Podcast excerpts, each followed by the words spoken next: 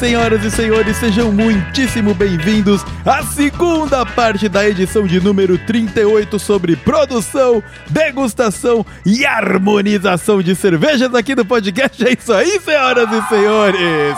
Muito bem, se você caiu aqui de paraquedas total, não sabe o que está acontecendo, não sabe que isso aqui é uma parte 2, para tudo, para tudo, dá de João Clever e volta aí no episódio que saiu alguns dias atrás. De acordo com né, a data de lançamento desse episódio aqui, há cinco dias atrás, que você vai poder ouvir a primeira parte toda do nosso papo, onde eu, Dani e Leandro Berbel falamos sobre a produção, degustação e harmonização de cervejas, começando pelas lagers, barra pilsners, ali as cervejas mais levinhas, para você beber bastante, e também depois as cervejas de trigo, a Vais, e a gente ficou mais de uma hora e meia falando sobre o assunto. É muito bom, um papo muito informativo, muito descontraído, que eu tenho certeza que você vai gostar. E aquele papo conecta diretamente agora nessa segunda parte, aonde nós subimos o nível e vamos para cervejas um pouco mais fortes.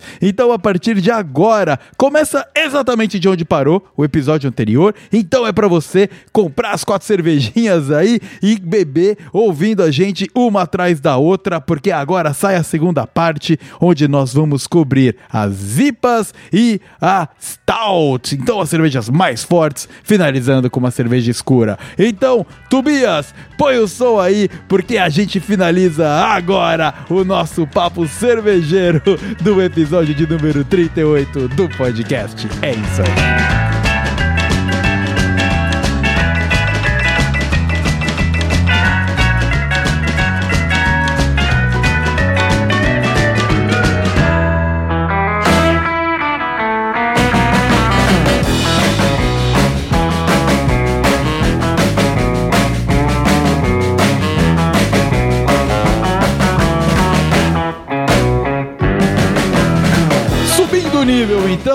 Queridos amigos e querido ouvinte. Espero você, ouvinte, que esteja bebendo com a gente aqui, porque a gente já tá até mais feliz. Tá todo mundo sorridente aqui. então, nós já exploramos a Lager, uh, nós já exploramos a Vais. E, puta, foi maravilhosa, né? Maravilhosa a experiência da Vaisa. O copo é diferente, agora é diferente, é tudo diferente, tudo charmoso, tudo muito lindo e gourmet.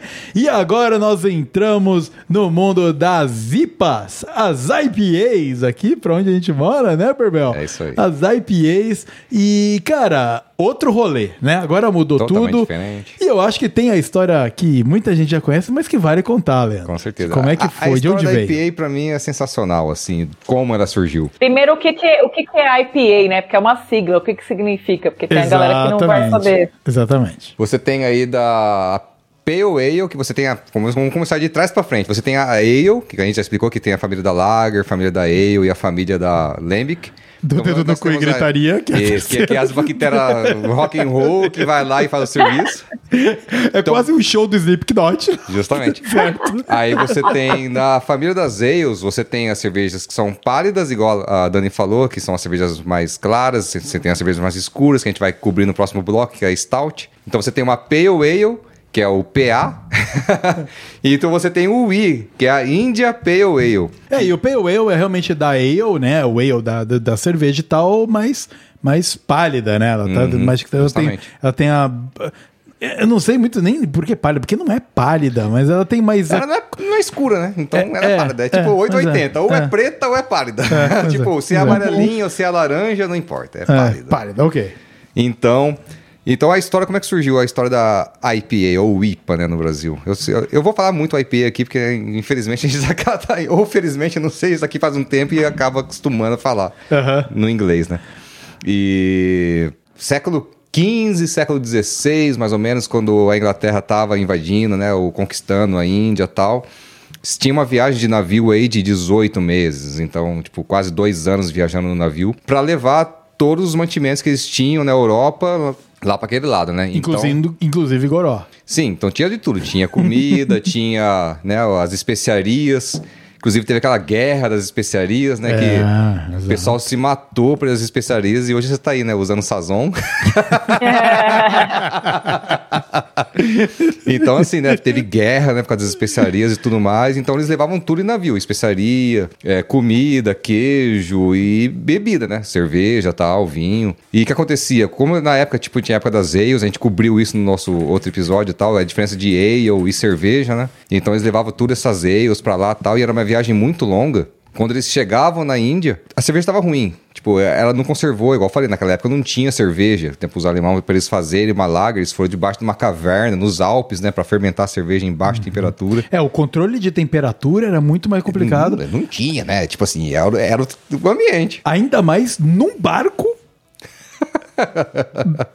dando a volta na África né? para chegar até, até chegar a Ásia, né? É. Justamente. E então, assim, eles começaram a pensar, meu, a gente precisa fazer alguma coisa para conservar essa cerveja. E qual que é o conservante natural da cerveja? É o lúpulo. Então o lúpulo ele vem na cerveja não para trazer amargor, ele vem para trazer é, saúde, vamos dizer pra assim, para conservar a cerveja. É. Uhum. E eu não fui feliz na escolha do verbo. Saúde, é. Ele... como, como, eu disse na minha apresentação, eu não sou um bom comunicador. Ah, eles vêm para manter a integridade para manter a integridade estrutural da cerveja, Isso. para não ter contaminantes exteriores. Você vê, resumindo, Berbel usa o termo saúde e a Dani usa o termo integridade. É?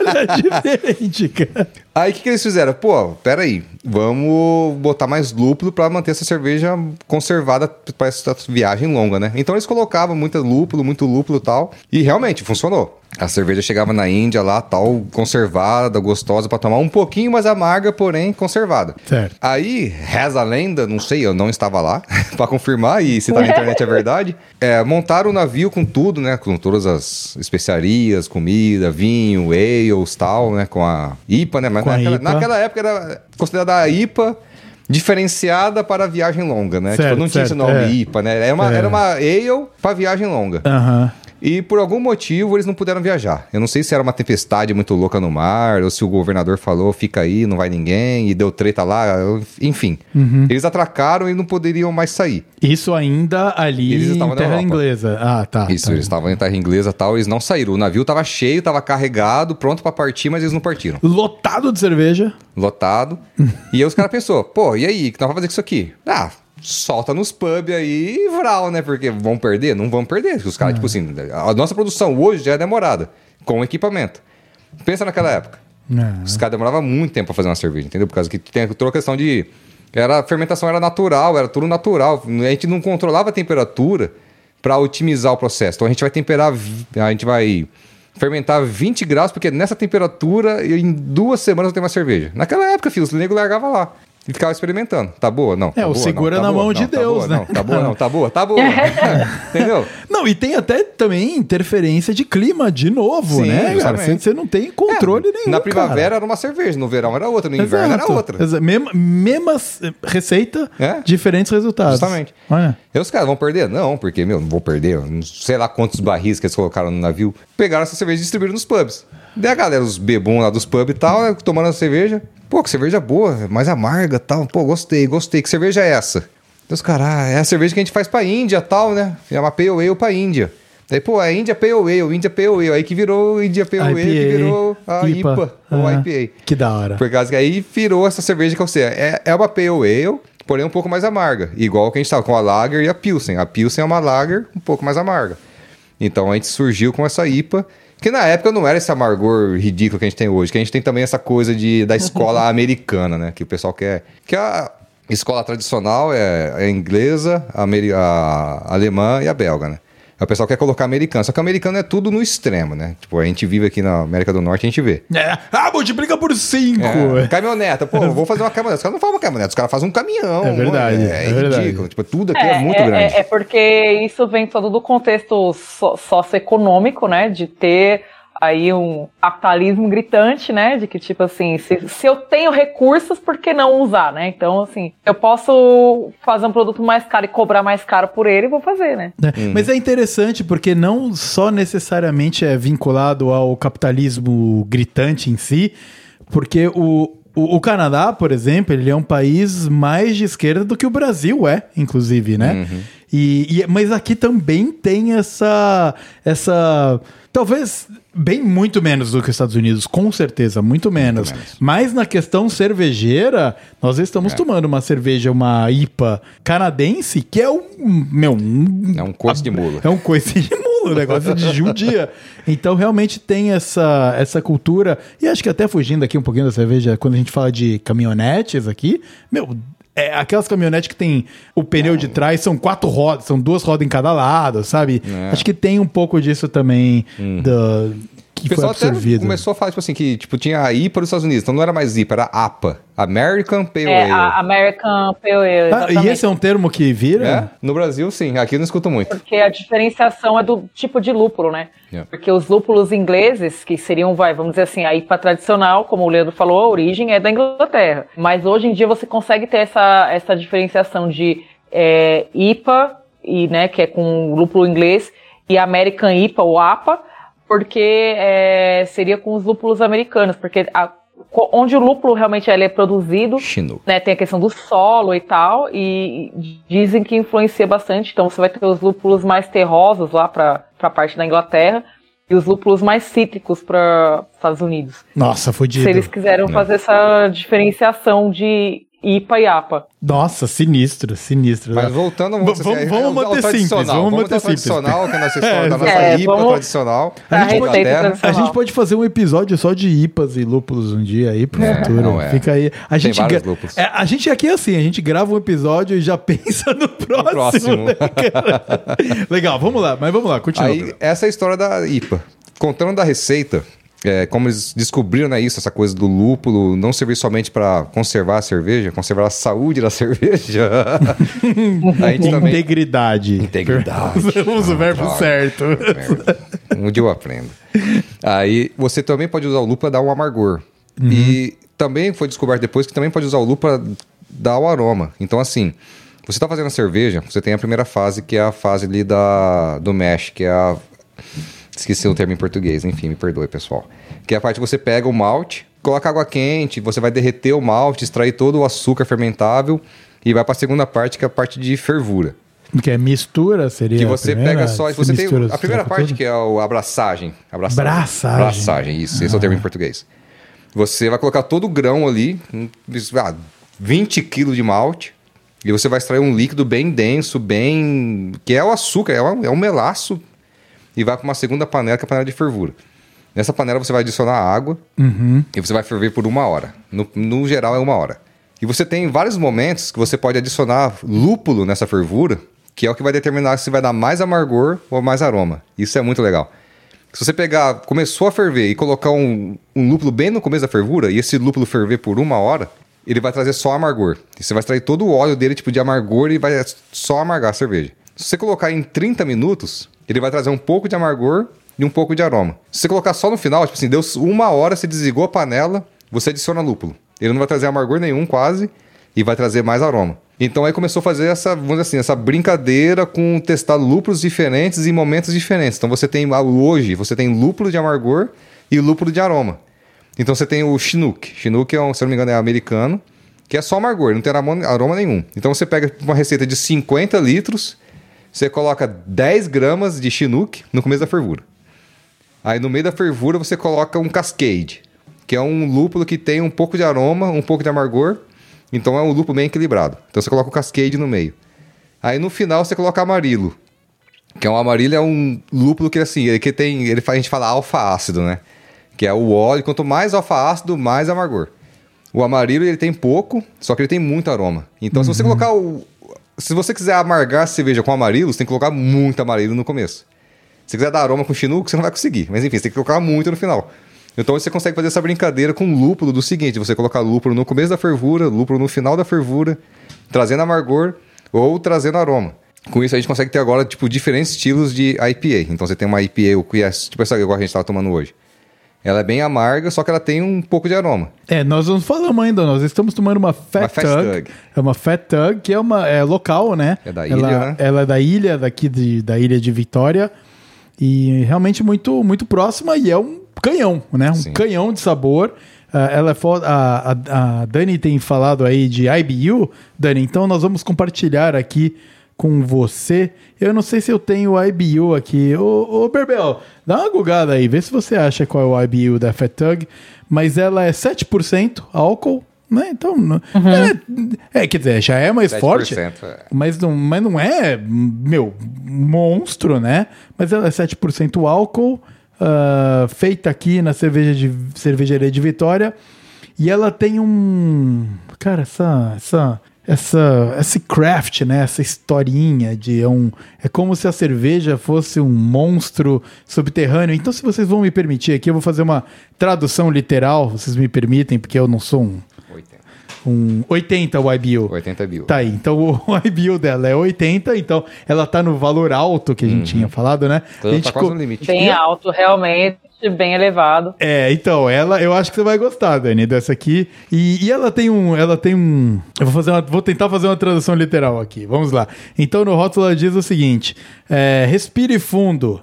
ah, navegante, porque ela, é, ela tem esse tema de alguém que tá navegando, né? Porque é da ilha, de novo. É difícil de você ah, imaginar.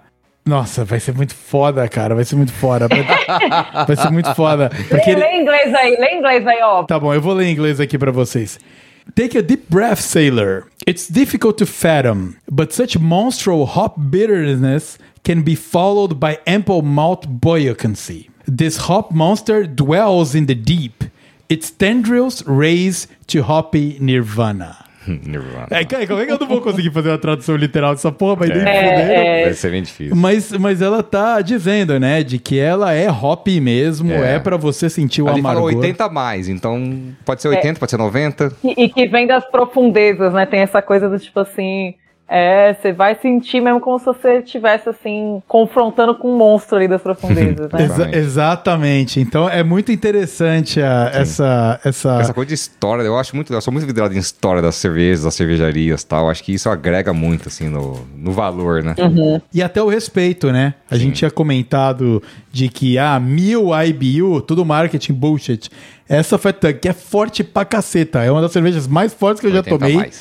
80 mais. É o que eles falam, olha, cara, aqui a gente vai falar 80 mais porque tá no nível alto de. É que assim, igual eu falei, se você tem as fases das fer- da fervura, né? Então você, para 50 litros, se você adicionar. Aí tem uma calculadora. Então, assim, ao Chinook, por padrão, eu não lembro de cabeça, vou chutar um número aqui. É, sei lá, 20 de alfa ácido. Então, se fazendo a calculadora lá, tem calculadora cervejeira, se você coloca no software ali e tal, é mais fácil. Tipo Bruce Smith e tal. Ou, se você quiser, né? Ou school, fazendo a papel, você consegue também. Mas tem um cálculo, tipo, de litro por alfa ácido, quanto que vai dar de IBU no final. Então você tem 50 litros, 20 alfa ácido vai dar 80 IBU. Só que, meu, é uma planta. É uma coisa que o cara plantou, o cara colheu. No geral, o Chinook ele é 20. Mas essa colheita aqui pode ter dado 18. Essa colheita pode ter dado 22. E os caras botam muito, mano. Então, tipo assim, Pode ser 80. Tem, forma de medir, assim, com o instrumento e tal, exatamente, pra falar. Só que o cara vai fazer pra cada batch do cara, ele vai fazer um rótulo. Aí esse rótulo, esse batch aqui é 82, esse batch é 78, esse batch é 90. Não, né? Exatamente, E como uma exatamente. coisa, tipo assim, que pode de- fazer diferença. E pra grande cervejaria, assim, que também que faz um, é, um volume alto, igual tipo mil litros, 10 mil litros, 100 mil litros, tal, de uma cerveja com um IBU muito alto, eles não usam lúpulo assim de plantinha, igual a gente usa, igual aqueles pellets, né, de lúpulo. Eles usam extrato, tipo assim, é uns galãozão de extrato de lúpulo que eles jogam durante a fervura. Então, assim, é outro rolê. Tipo assim, um litro daquele extrato equivale a, não sei, tipo, 10 quilos de, de folhinha, sabe? Então é outro processo. Então, nos caras não tem como garantir que, pô, é muito. 80 BU é muito, tipo uma Heineken que o pessoal acha amarga e 20. A gente tá falando de 80, entendeu? Quatro vezes mais. Nós tomamos uma de 20, uma de que era o quê? Quase 12, 14, e agora nós pulamos pra 80. 80. É. E assim, é, acho que o 80 a mais eu acho válido por causa disso. Por causa que É. não dá pra. Mas é, É maneiro porque é respeito de novo, Sim. né? A gente tem falado, a gente tava comentando mais cedo, né, Dani? De que, ah, o cara fala que é mil e o caralho, é tudo bullshit do caceta, não de respeito, porque você não sabe o que esse É. valor significa. É só um valor alto. A gente tá falando, olha, cara, que é, é alto. É amargo, então se prepara, né? Sim. E Dani, vamos lá, vamos para a parte de harmonização e o que que a IPA, o que que esses coice funciona. O que, a gente pode fazer com esse coice? Exatamente, além de ficar muito louco. É, então, justamente, né, no outro episódio, no episódio anterior, no episódio número 23, é isso, Vitor? Isso, 23. É, no episódio lá a gente falou que justamente as cervejas, é, elas têm momentos, né? Então, assim, se num churrasco que você vai ficar o dia inteiro bebendo, você vai preferir uma lager, é, no almoço, de repente, de, de, domingo com a família, você vai preferir a Weiss.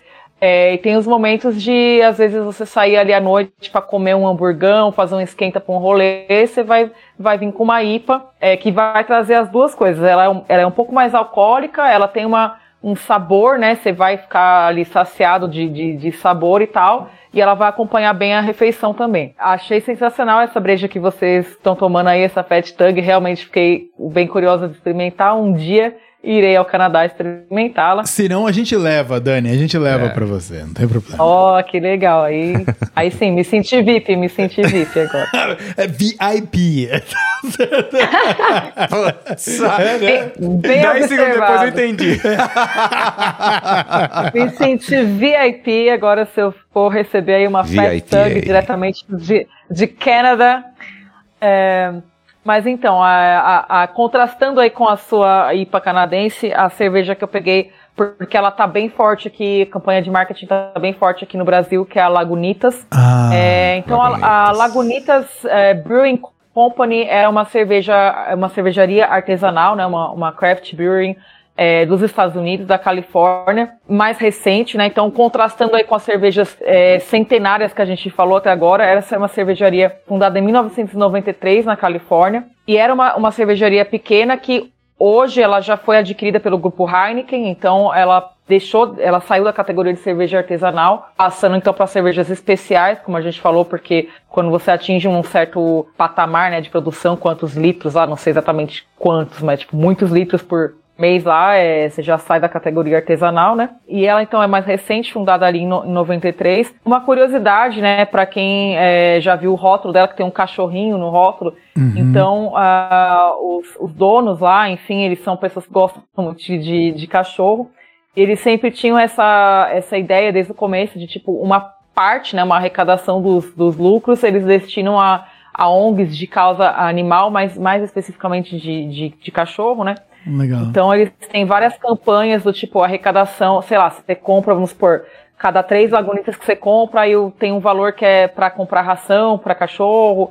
Aqui, aqui em São Paulo eles fizeram uma ação, acho que foi ano passado, não lembro direito, que era para adoção, então eles fizeram tipo uma, uma feira de adoção, e aí você ia lá e ganhava uma lagunitas e brincava com os cachorrinhos lá, você podia adotar e tal. Legal, então é, legal, né, legal. Cara? É. é. bem bacana, uma ação né, bem diferenciada que eles, que eles optaram em fazer. Então ela, ela surge lá nos Estados Unidos, como a gente estava falando, essa questão da diferenciação dos lúpulos americanos para os lúpulos ingleses, né? Então, essa, essa IPA da Lagunitas, ela tem 6,2% de, de ABV, né, de, de, graduação alcoólica, comparando com a sua aí, que é de 7, né, você falou? 7, é, a nossa 7. Então, a IPA, ela fica aí mais ou menos, ela oscila entre 5,6 até um 7,6, mais ou menos, está dentro da IPA. Mais forte que isso de álcool, ela já vai entrar na, na Double IPA, nas Imperial IPA, né? Então essa aqui, a Lagunitas, tem 6.2 de ABV e 51 de IBU. Então ela já é bem amarga, mas comparando com essa daí, a suave, né? É, não, é... mas eu, eu adoro a Lagunitas. Inclusive, eu, olha só como são as coisas. Eu tô tomando a Fetug num copo de lagunitas. lagunitas. Inclusive, eu tô dando uma olhada aqui, tipo assim, pô, o copo maneiro. É, o copo, o, a, o, copo que eu tenho eu ganhei aí na, da Lagunitas, em algum. Eu acho que foi inclusive uhum. num dos rolês na Cypress que anda lá, que eles estavam, ah, compre. E era, e era bem isso mesmo, viu, Dani? Compre uh, três Lagunitas de, de copo, né? Não a latinha. Parte disso vai ser doada para uma instituição de, de Animal Shelter, né? Que eles chamam Legal. aqui. Uhum. E, a, e, você ganha um copo e etc. Era então, uma essa ação que eles deles. fazem é mundo inteiro, então. É, foi igualzinho eles fizeram aqui. Esse copo é bem fácil de você ganhar nessas campanhas de marketing que eles fazem. E é o copo que tem o cachorrinho no relevo e tal. Exato, exatamente, exatamente o que eu estou usando é agora. É verdade. Então... É. Uhum, exatamente. Então é isso, ela tem 6.2 de AVV, 51%, 51, desculpa, de, de IBU. É, temperatura de fazer esse serviço entre 5 e 7 graus, mais ou menos. Né? Então ela, ela tem que estar tá gelada, mas não tanto, porque, de novo, se você gelar muito essa cerveja, você vai perder principalmente aroma, que ela tem um aroma bem uhum. característico, e, e, paladar também você vai acabar matando um pouco. Então, essa, essa utilização dos lúpulos americanos que a gente estava falando, então ela vai trazer uma coisa assim um pouco mais cítrica e floral, que contrasta com a questão dos lúpulos ingleses, que tem uma coisa mais terrosa, mais resinosa, uma coisa mais para erva, mais para mate, uhum. e esse aqui ele é mais para o floral, mais cítrico. Então, eu particularmente gosto muito da Lagunitas. É a cerveja que, para mim, tem um, um, drinkability bem alto dentro da categoria dela de IPA, né? Ela é realmente muito boa mesmo. Então, assim, como ela já, já tem esse amargor, né, bem mais elevado do que a média e tal, essas cervejas da categoria IPA, elas vão combinar com carnes gordurosas. Então, hambúrguer é uma, uma ótima pedida é, churrasco em geral, coisas, comidas bem temperadas, bacon, tudo que tiver bacon pode ter certeza torresmo. que vai, vai combinar. Exatamente, torresmo ali. Torresmo um, aqui, nossa, adoro. Uma costela, tipo aquelas costelas do Outback e tal. A costela do Berbel, do, não é, é a do Outback, a do Berbel é maravilhosa. Ele fui na outra casa, fui na casa dele outro dia comer costela, foi maravilhoso. Tá bom demais, cara. Quatro horas na churrasqueira. Olha, tá boa. Bom. Aí sim. Ela fica molinha, mas não derrete. Ela fica firme, porém mole. é muito bom. Eu adoro. Eu adoro costela de boi. Eu gosto de costela de porco também, mas costela de boi. Nossa, é a gente tem que fazer um episódio sobre churrasco, então. é isso aí, churrasco.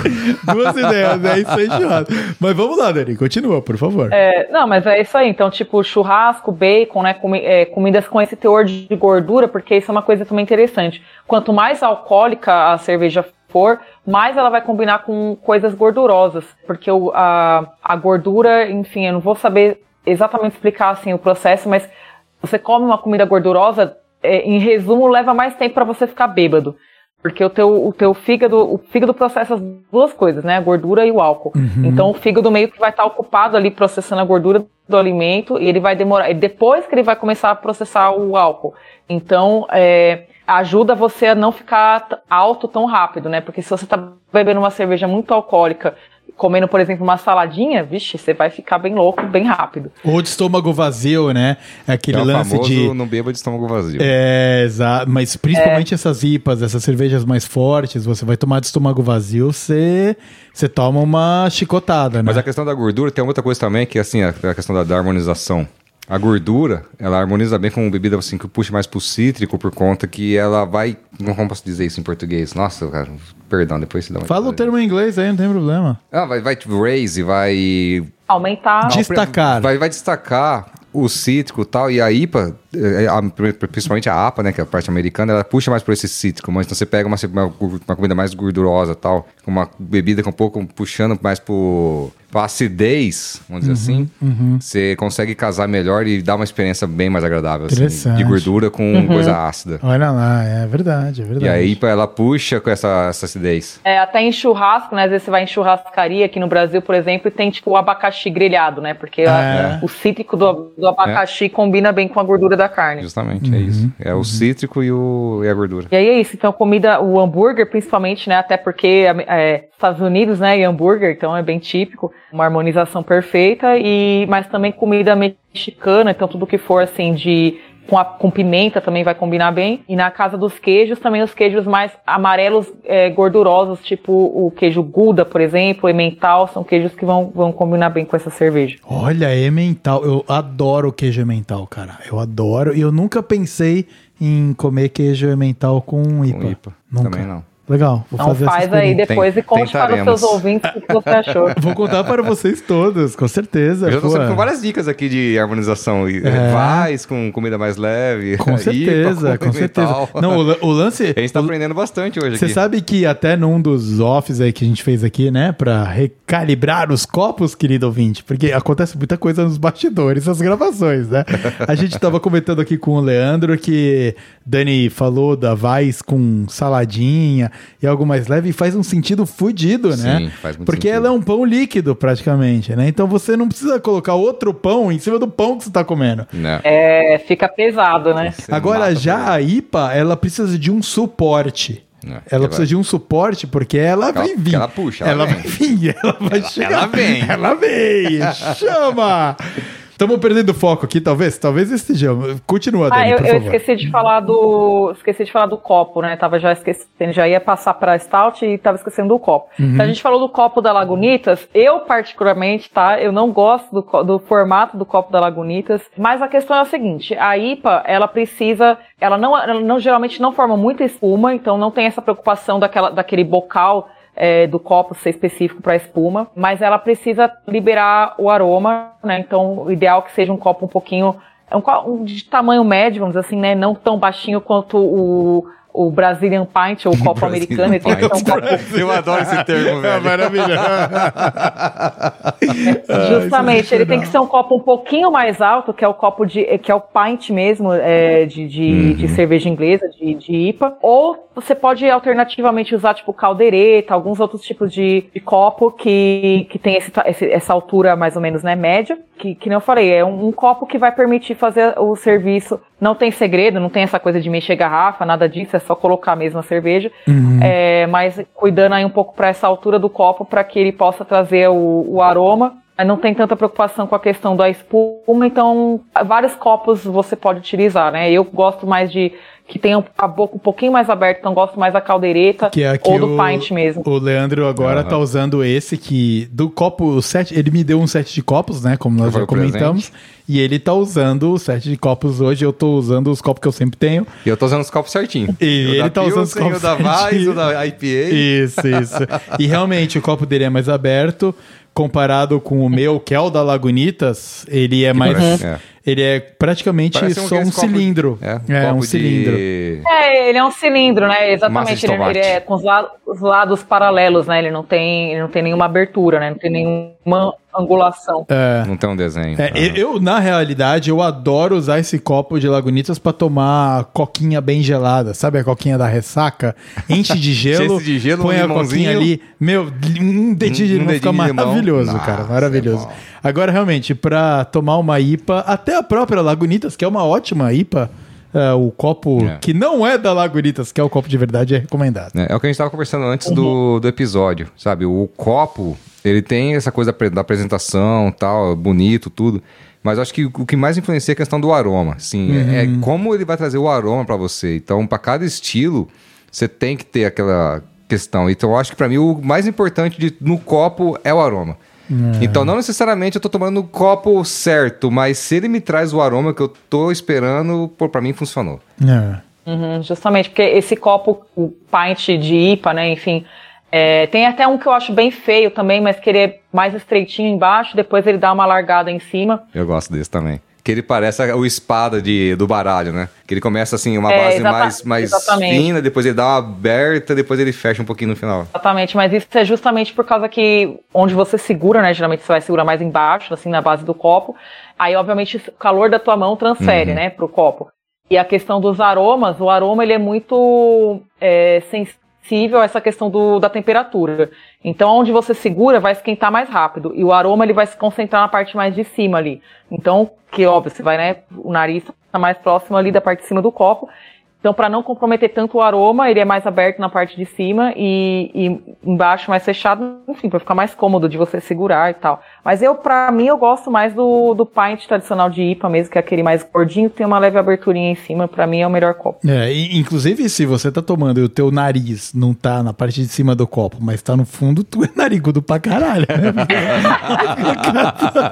Como é que é? O tucano. É um tucano bebendo cerveja, né, cara? Mas trazendo uma informação importante, né, pro nosso espectador. Ah, que... especta- Ouvinte. no Ouvinte, te- o termo correto pra podcast. É que eu pensei no telespectador, mas não é tele que não tem TV. Então eu pensei só no espectador. Então, ouvinte. Na verdade, o tele é de distância, tá, Leandro? Porque é, Eu é vou- eu vou- espectador à distância. Olha lá. Pra mim, pra mim é Puta, só- é verdade, cara. Duplo de errado. tele, televisão. É uma tele de... Puta, faz sentido. Distância. É uma visão de Eu longe. preciso fazer um exato. curso de comunicação no, pro próximo podcast. Aí eu vou melhorar meu- meus verbos. Mas, o- mas qual Mas é o o que eu recado ia que você falar é o seguinte: passar? que toda essa questão de temperatura, de copo, é pra quê? Pra você trazer a melhor experiência da cerveja. Como a Dani falou no começo, teve pessoas que estudou isso. Então, tipo assim, a gente não tem o nosso dinheirinho ali contado, pô, eu vou comprar uma IPA. Pô, 30 reais uma IPA.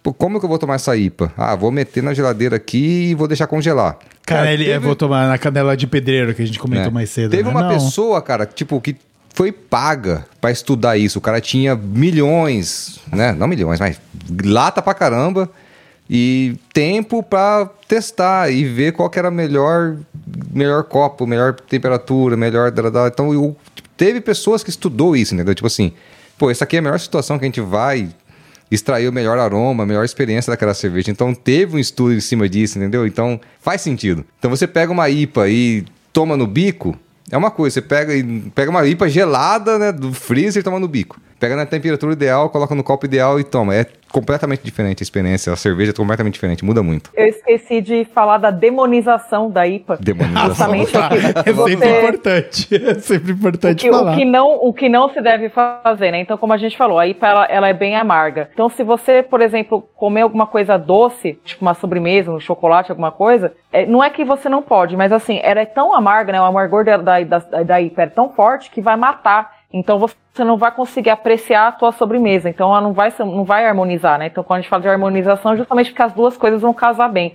Então a, a IPA é um estilo de cerveja que não combina em geral com sobremesas, com coisas doces, porque justamente o amargor vai sobrepor, vai matar completamente a tua sobremesa. Perfeito. Então quando você, meu querido ouvinte, for comer o seu petit gâteau, não tome IPA. Não tome IPA. IPA com chocolate não, não vai dar certo. Não tome IPA. Mas eu acho que chegou a hora da gente migrar para o nosso último uh, tipo de cerveja de hoje, que é a Stout, né, meus queridos amigos?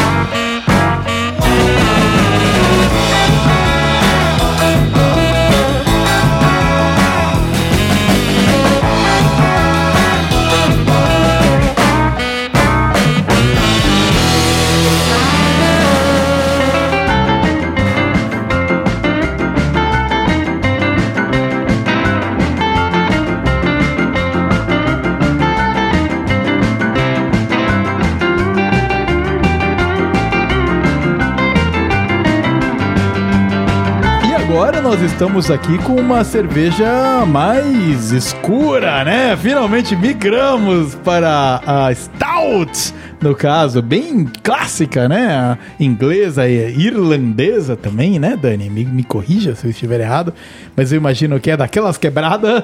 E vamos lá, Berbel, qual é o processo aí para ela ficar tão escura e com a espuma tão cremosinha assim? Bom, vamos lá. Como eu gosto, eu gosto de contar um pouco da história da cerveja, por que que surgiu a cerveja, né? que sempre tem, eu acho muito legal do porquê. Ah. A Stout é uma cerveja escura que surgiu lá meados do século XVIII e XVI, como todas as cervejas que a gente conhece, sempre surgiu nesse meio de 15, 16 século, né? Século XV, século XVIII. E essa foi mais inspirada na cerveja Port. O que é a cerveja Port? Era uma cerveja que realmente era cerveja do Porto, igual a gente tem um vinho do Porto também tinha a cerveja do Porto, que era certo, Porto. Certo. E só que assim, era uma cerveja escura, bem maltada, bem forte, que era para os trabalhadores do Porto. Se é verdade ou não, não sei, mas essa é a história. Assim, que o pessoal trabalhava no porto, queria sair do porto e tomar uma cerveja forte. E assim, eles não tinham igual o Navais, que era aquela coisa de 50% trigo, 50% malte. Era 100% um malte que já era mais torrado, que era mais escuro, Porém, era 50 por, era 100% daquele malte bem forte, bem torrado.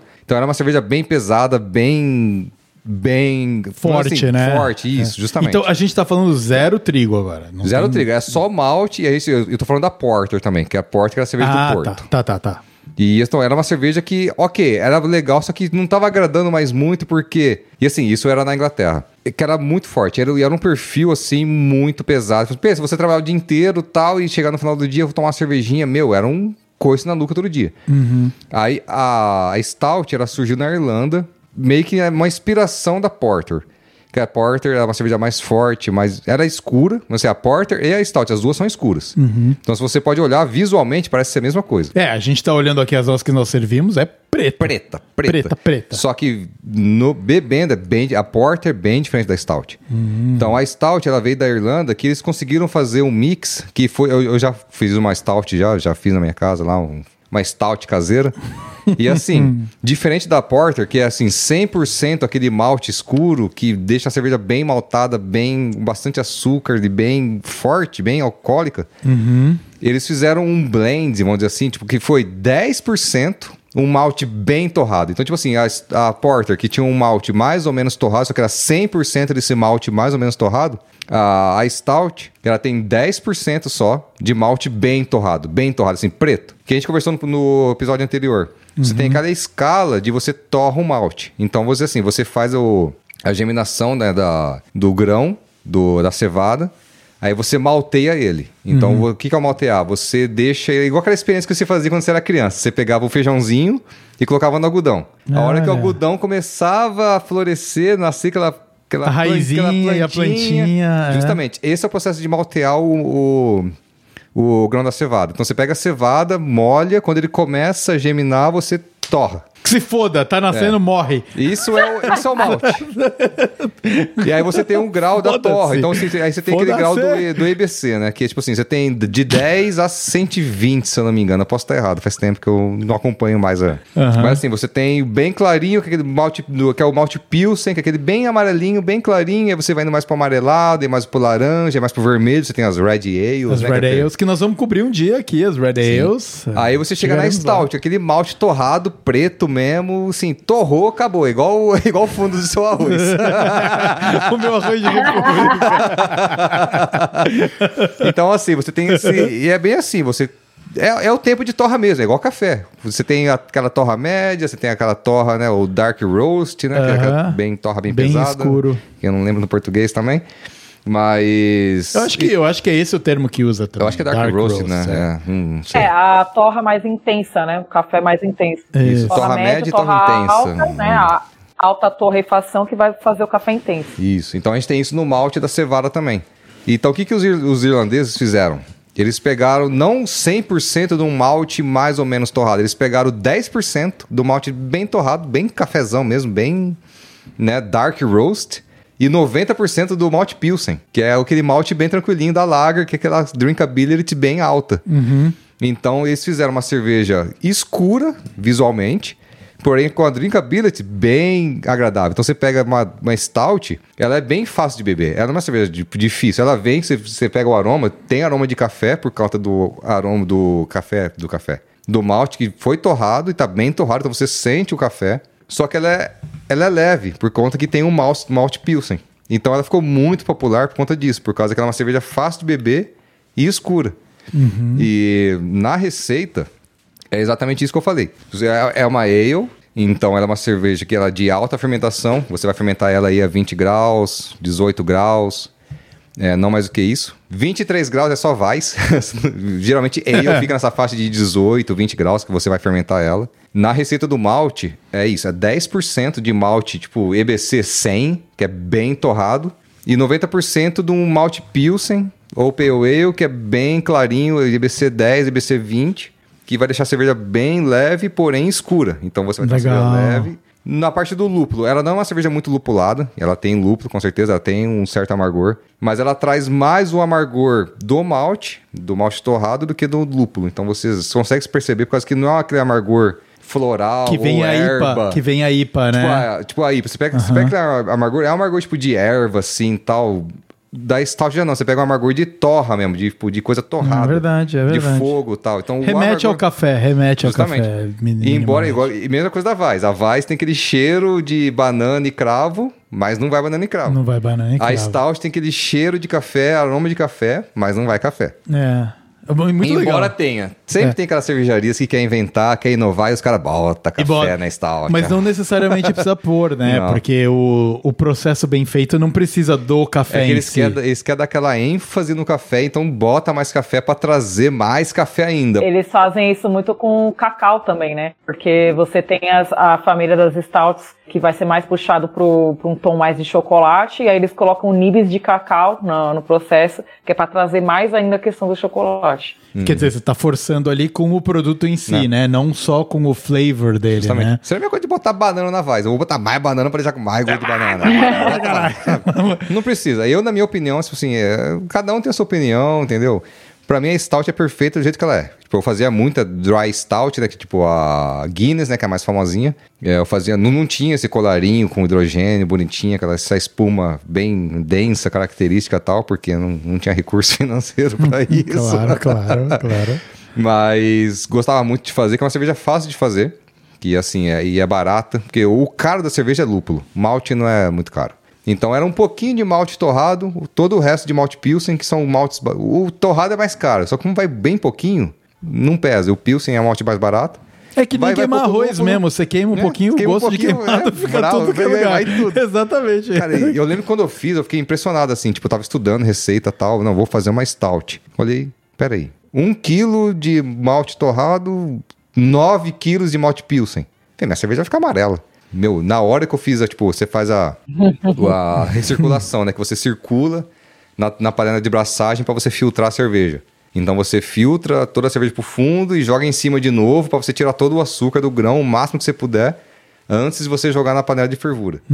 Nesse processo de circular, meu, a mangueira tava preta. Tudo panela preta, tudo preto. Eu falei, caralho, mano, Da funciona hora. mesmo, que, que da legal, hora. cara, que legal. Confia em quem conhece, né? É. Aí a fermentação também, fermentação de alta temperatura e maturação bem rápida, igual o IPA. Então você vai ter em. Você cozinha hoje a cerveja, no máximo duas, três semanas você vai ter uma cerveja pronta. Não precisa maturar por muito tempo, não é igual uma lager que você tem que maturar por um mês.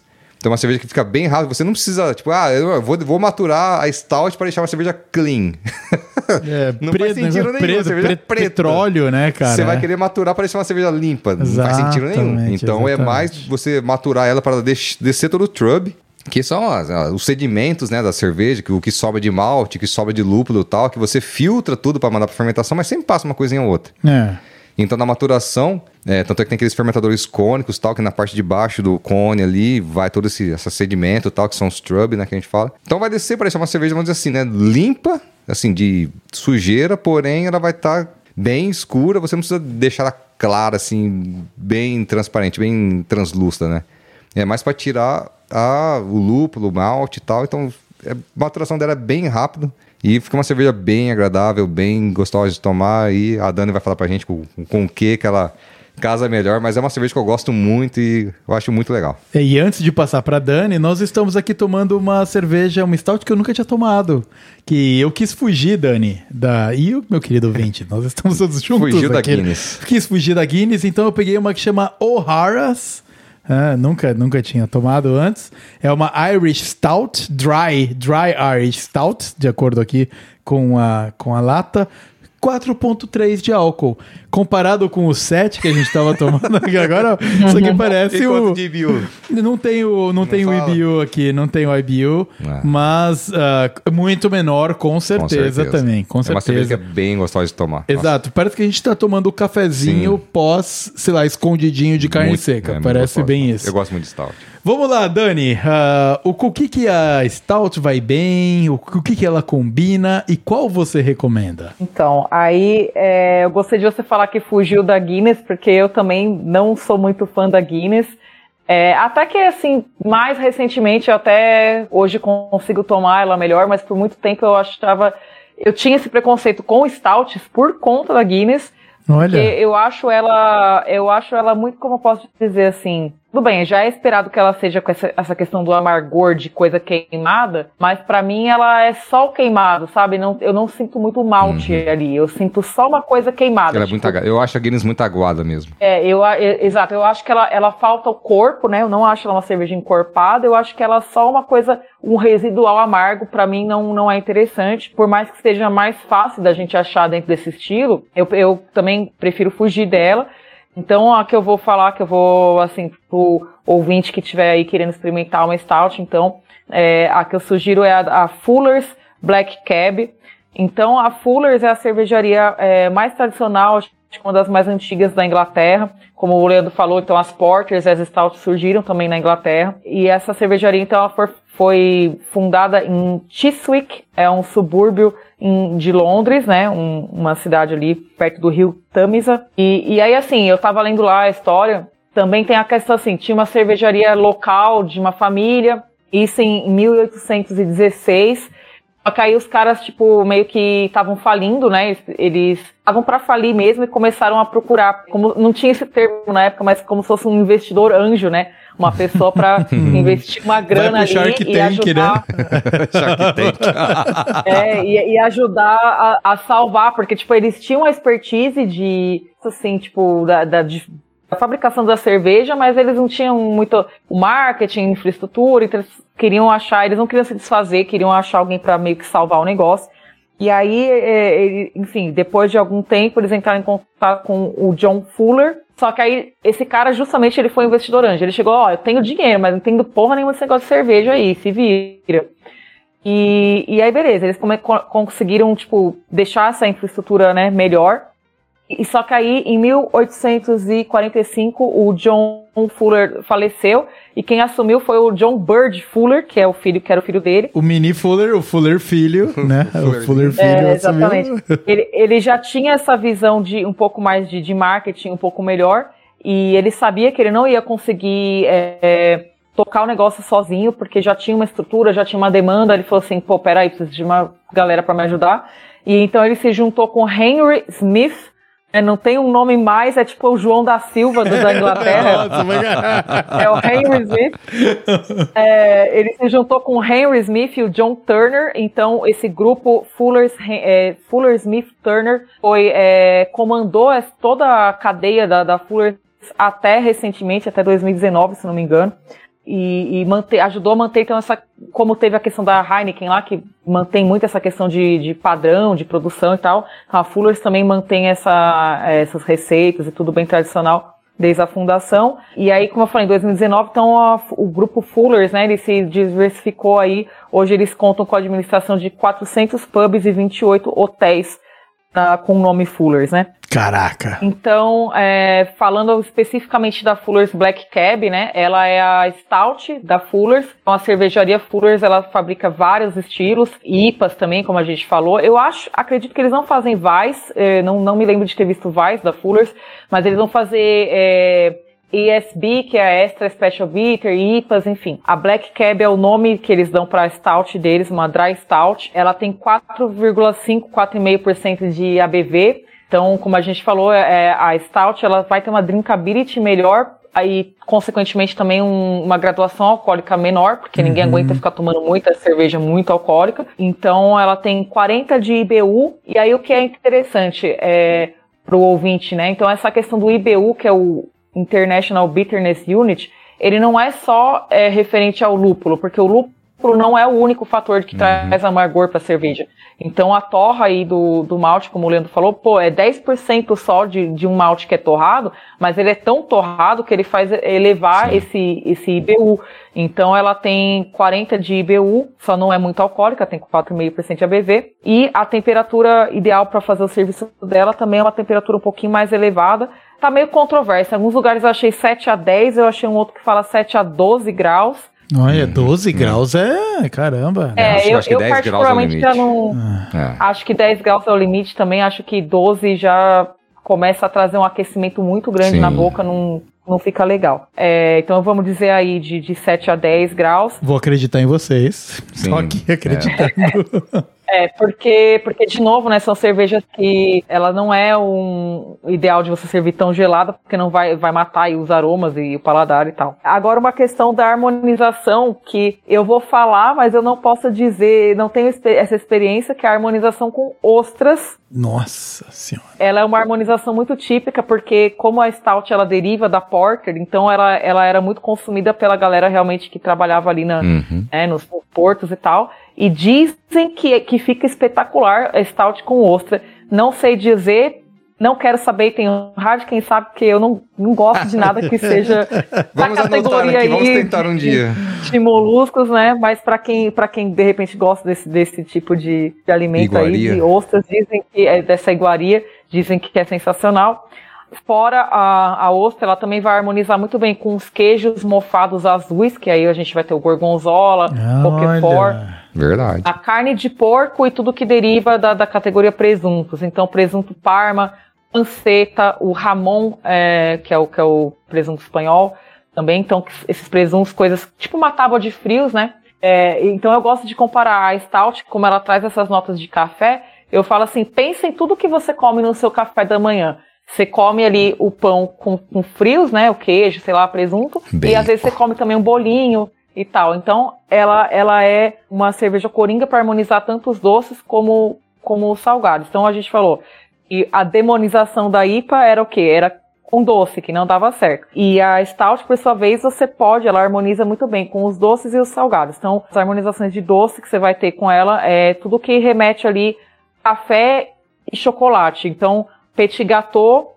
é, ela harmoniza bem, e tiramisu, que é aquela sobremesa italiana que, vai, que tem um creme, tipo um, um creme básico, né, de de leite ali, Uhum. com cacau em pó, que é, que é salpicado, e café, vai café junto no preparo desse creme. E o copo ideal, como vocês estão degustando aí, de ser o mesmo copo que você toma a IPA, ele serve também o pint, né, que é o que você vai achar nos pubs, tanto pub inglês como pub irlandês, o copo tradicional de, de, de pint da, da IPA serve também para stout, ou a taça, que é essa taça chamada snifter, ou a tulipa também, que é uma taça um pouco mais baixinha e vai permitir aí formar, de novo, a questão da, da formação da espuma. A stout, ela tem uma espuma, não é muito densa, então não, não precisa ser um copo alto e tal, porque não vai ter tanta preocupação da espuma, mas é importante trazer a questão dos aromas, então é, é o melhor copo que tem, esse, esse daí, da IPA funciona também bem para stout. Perfeito, muito bem. E olha aqui, tivemos aqui uma maratona de cervejas hoje. Começamos na Lager, passamos para Weiss, falamos do canhão potencial que é a IPA e agora numa, numa cerveja que Sobre- Praticamente de sobremesa. é praticamente ela abraça a sobremesa, né, Dani? É, é o cafezinho, é o expresso no final da refeição, é justamente onde entra na nossa régua de degustação. Por isso que eu falei que a stout geralmente ela vai vir por último, que é o cafezinho ali para finalizar. A gente fez a Perfeito. entrada, o prato principal e a sobremesa. Muito bem, muito bem. Isso aqui é o episódio completo, tanto inclusive nas percepções de cerveja. Muito bom, cara, muito foda. Sensacional. Sensacional.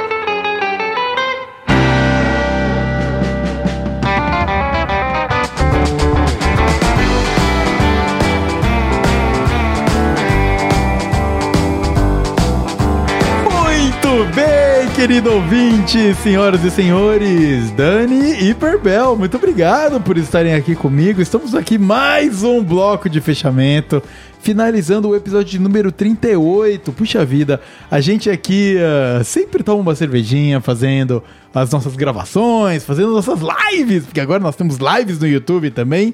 Mas trazer o assunto cerveja espalhar o conhecimento de quem entende muito mais do que eu é sempre um grande prazer. Então eu agradeço vocês dois que estão aqui comigo hoje, que são aqui a espinha dorsal de quem entende de verdade sobre cerveja.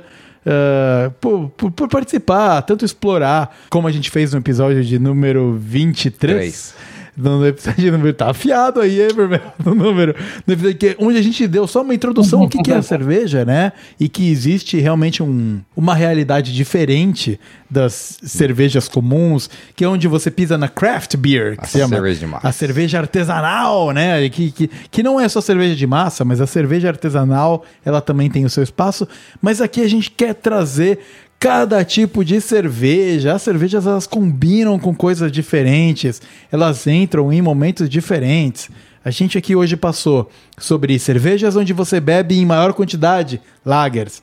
A gente passou pela Weiss, que é uma cerveja mais pesada, mas muito saborosa. E a ponte de entrada para cervejas melhores. Exatamente, que serve de porta de entrada, porque ela é mais frutrada, né? Frutrada, esse é o termo? Que Fu- destreza. frutada. Frutada. De fruta. Fru- Tristeza. Que- que tristeza. Frutada, frutada, não tem dois S. Muito bem, porque ela é mais frutada. E também exploramos a IPA, uma cerveja mais forte, uma cerveja de maior IBU, né? Mais amarga, com mais álcool. E finalizamos com a cerveja cafezinho, que é Stout. Então hoje nós fizemos um círculo completo. E ouvinte, espero que você, caso tenha se preparado e curtido com a gente, a cerveja que nós bebemos, você tenha curtido também. Venha dar um alô, fale com a gente o que você achou, porque é muito importante pra gente. Mas antes da gente fechar essa parada toda aqui, eu gostaria de dar a oportunidade para os meus convidados se despedirem. Começando por você, Berbel. Você foi o segundo a se apresentar e agora você é o primeiro a se despedir. Muito obrigado mais uma vez, cara. A participação Uh, sensacional e é sempre bom ter alguém junto comigo aqui na mesa. Normalmente eu tô sempre virtual, virtual. e o resto da galera tá do uhum. outro lado. Dessa vez tem alguém do meu lado. Não, eu que agradeço a oportunidade de estar aqui. Para mim é sempre uma alegria estar junto com você. Você sabe que eu aprecio muito o seu podcast, sou fã desde o primeiro episódio, assisto todos. Na verdade, eu ouço todos, né? Estamos aqui é. descobrindo novos As... verbos. É. Exatamente. Deveria aprender, né? E muito feliz de estar aqui participando, de trazer né, um pouco do meu conhecimento e tal. Na verdade, quase todo o meu conhecimento cervejeiro, que realmente é uma área bem legal, uma área que eu gosto muito. Sou muito feliz de ter o conhecimento que eu tenho, de poder fazer cerveja. E trazer isso para o nosso público, para você, né, que são meus amigos aqui. Agradeço imensamente a oportunidade e é isso aí. Já já a gente vai gravar o próximo falando de APAs e Red Ales e, e, e, outros tipos de cerveja, mas eu que agradeço o convite. Precisar, só chamar. Exatamente, muito obrigado, cara. E, e o, o, é muito perceptível o prazer com que você fala do, do assunto, você vai mergulhando e, e, não você brinca aqui porque você fala que você é meio palestrinha com as coisas, né, Berbel? Mas é porque é prazer, é porque você gosta, né? E quando a gente gosta, a gente acaba falando e falando e falando e mergulhando e conectando os assuntos. Então é sempre um prazer muito grande ter você aqui, cara, de verdade. Muito obrigado. E Dani, Dani, não tem muitas palavras, né, para agradecer a sua participação. Primeiramente, porque você está num horário mais avançado ao nosso, né? Trabalhou hoje o dia inteiro e ainda topou gravar. A gente está numa sexta-feira de feriado sexta aqui, de feriado então aqui. tá mais fácil pra gente. Mas muito obrigado por topar participar e de novo, insights muito legais, porra, in, in, insights não no termo uh, Faria Limer pau no cu, é no, no termo de verdade, de, de quem agrega muito muito, muito mesmo. Então se despede, Dani, do nosso querido ouvinte. Eu que agradeço, ficar lisonjeada com seus elogios, porque é, sempre gosto de deixar esse disclaimer, né, que eu não tenho, não, eu não trabalho profissionalmente com, com cerveja nem nada, mas é, é uma, um assunto também que eu me interesso bastante, só que diferente do, do Leandro, que gosta mais realmente da parte produção. Eu gosto mais da parte de beber mesmo, de degustar e, e, apreciar uma boa cerveja. Então, agradeço essa oportunidade de vir trazer um pouco mais de informação, porque eu, eu costumo brincar que é, a pessoa que não gosta de cerveja é porque ela está bebendo errado, né? Porque são, são é uma variedade tão grande, né? É, diferente do vinho, que, claro, tem lá a sua, sua variedade, mas a cerveja era um universo tão amplo, tão amplo, que a pessoa que fala, ah, já tentei gostar, não sei o quê, cara, insista com essa pessoa, tente trazê-la para o, o, lado cervejeiro da, do, do, negócio, porque ela com, certeza não experimentou ainda um estilo que, que, que lhe agrade, né? Então, sempre que eu posso, sempre que eu tenho essa, uma oportunidade, um espaço de trazer um pouco mais de informação para que as pessoas vejam quão amplo, realmente diverso é, é esse mundo, é, eu, eu, eu aproveito essa oportunidade. Então, fazer aqui aquele jabazinho básico, né? Por favor. É, eu tenho um perfil no, no, Instagram, tá meio paradinho lá, meio empoeirado, por questões que sim, porque o Instagram tá uma bosta de postar qualquer coisa lá. Mas é instagram.com.br asbreja da Dani, tudo junto, asbreja da Dani. No link da minha bio lá tem um, um link que é um agregador, né? Então tem alguns. Tem o, o episódio de número 23 do, do É Isso Aí, tá lá é, já cai direto no link do episódio. Tem um outro é, podcast que eu gravei um tempo atrás, que tem também YouTube e, e, e só o áudio no, no, Spotify, etc. Que foi por onde eu te conheci, na verdade, né? Eu, eu ouvi falar da, das brejas da Dani. Aí eu virei e falei, nossa, essa guria parece que sabe o que tá falando. E aí fui ouvir o. Eu acho que é As Minhas Panelas, né? Que era o podcast do. Isso, As Minhas Panelas, que Isso. é do Cervejeiro Maluco. Uhum, é, uhum. Foi um bate-papo bem, bem legal também com ele. Lá a gente falou um pouco sobre essa diferença do que, que, o que, que é o sommelier realmente, o que, que é o, o, entusiasta, a gente fala um, pouco, um pouquinho dessa diferença lá. Enfim, tem o um link na, na, minha bio lá que vocês podem achar. Uhum. Então é isso, quem estiver ouvindo aí, que tiver algum comentário, que, tipo, alguma opinião, alguma história, que nem o, o Victor compartilhou a história do, do cara, do brother dele que tomava cerveja no, no gargalo lá e tal, que tiver histórias, entre lá ou, ou, no meu Insta, que eu vou postar com certeza, o, fazer um post sobre esse episódio, ou nos canais do, do Victor. E posta, entra lá e coloca um, um, comentário, um feedback pra gente. Muito bem, perfeito. Aqui na postagem do episódio de hoje, eu vou colocar, claro, né, a referência ao episódio 23 do É Isso Aí, onde vocês foram introduzidos, vocês ao universo dos ouvintes do É Isso Aí. Mas eu também vou colocar um link pro podcast que a Dani participou das minhas panelas. Então é só você ir lá aqui na descrição dessa postagem uh, e conferir outro canal, outro podcast. Eu, sinceramente, nem sei se ele continua trabalhando com podcast, mas caso sim, caso não, é, foi um papo que eu gostei muito de acompanhar. Foi um papo que, por onde eu conheci informalmente a Dani, uh, oficialmente, uh, sem a gente se conhecer, né? Eu acho que o podcast quando você remove a parte visual e você mantém só no áudio, só na voz, você transforma em algo muito intimista. Então, conforme você ouve um podcast, parece que você é amigo daquela pessoa que você sequer conhece. Então, uh, vou deixar aqui, claro, como sempre, um apoio a qualquer pessoa que faz um podcast aqui. Uh, eu vou sempre estar tá, uh, no barco. E Dani, muito obrigado por participar mais uma vez. Dani fala que o, né, o Instagram dela tá parado e tal e tudo mais, mas a quantidade de conhecimento que ela traz é, é bem bom. gigante. Então, muito agradecimento de verdade. Tamo junto. E aguardando aí o próximo, que tem muito estilo para falar e sempre que tiver oportunidade vamos falar. E vamos que vamos, com certeza, cara. Em alguns meses volta. Volta o time cervejeiro aqui pra isso aí, sem dúvida nenhuma, porque é realmente uma diversão gravar. A gente tá fazendo episódio super extenso aqui, nem viu o tempo passar.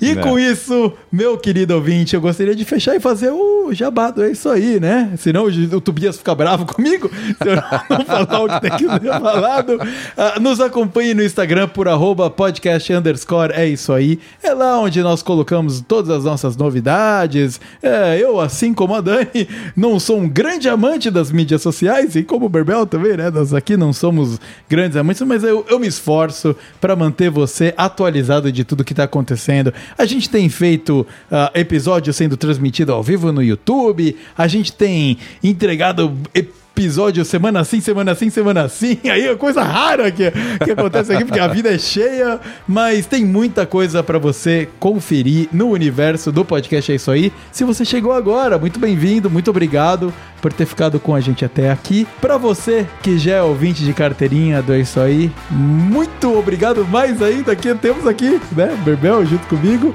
E a gente se vê sempre no próximo episódio.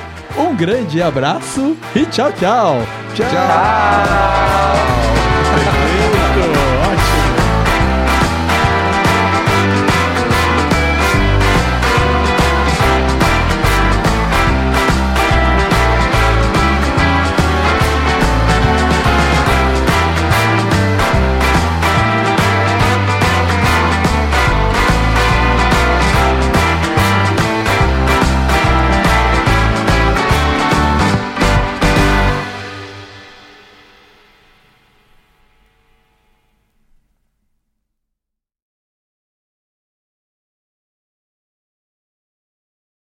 Dessa vez eu tirei correntinha, tudo, para não ficar com aquele barulho de, do microfone arrastando. Exatamente, eu percebi, eu ia até agradecer já, porque eu sou o chato do áudio, né? Então. É. Não deixou nem com torresmo aqui na outra gravação. É, mas a gravação passada, o maluco veio com um saco de torresmo. Eu falei, cara, aí, aí é foda, mano. É o equivalente sonoro daquela pessoa que leva, tipo, mexerica pra comer no escritório, tá ligado? Nossa, mexerica acaba com o escritório mesmo. Nossa, é, é mesmo, cara. É, e o, o, o torresmo é acaba com a gravação. no, quando eu ainda trabalhava em escritório, tinha um maluco que dividia o escritório comigo lá, né? O cubinho para duas pessoas. O aquário. É, era é, isso, o aquário. E o maluco é chinês, ele era chinês, e ele comia todo dia frutos do mar esquentado no micro-ondas, mano. Ah, Maria. E ele não comia na, na cafeteria. Ele esquentava e voltava, na, e voltava pra ainda. comer no computador, velho. Ah, é pra que ser pouco, filho da puta, se você pode ser muito, né? é, mas... Exatamente, é. caralho.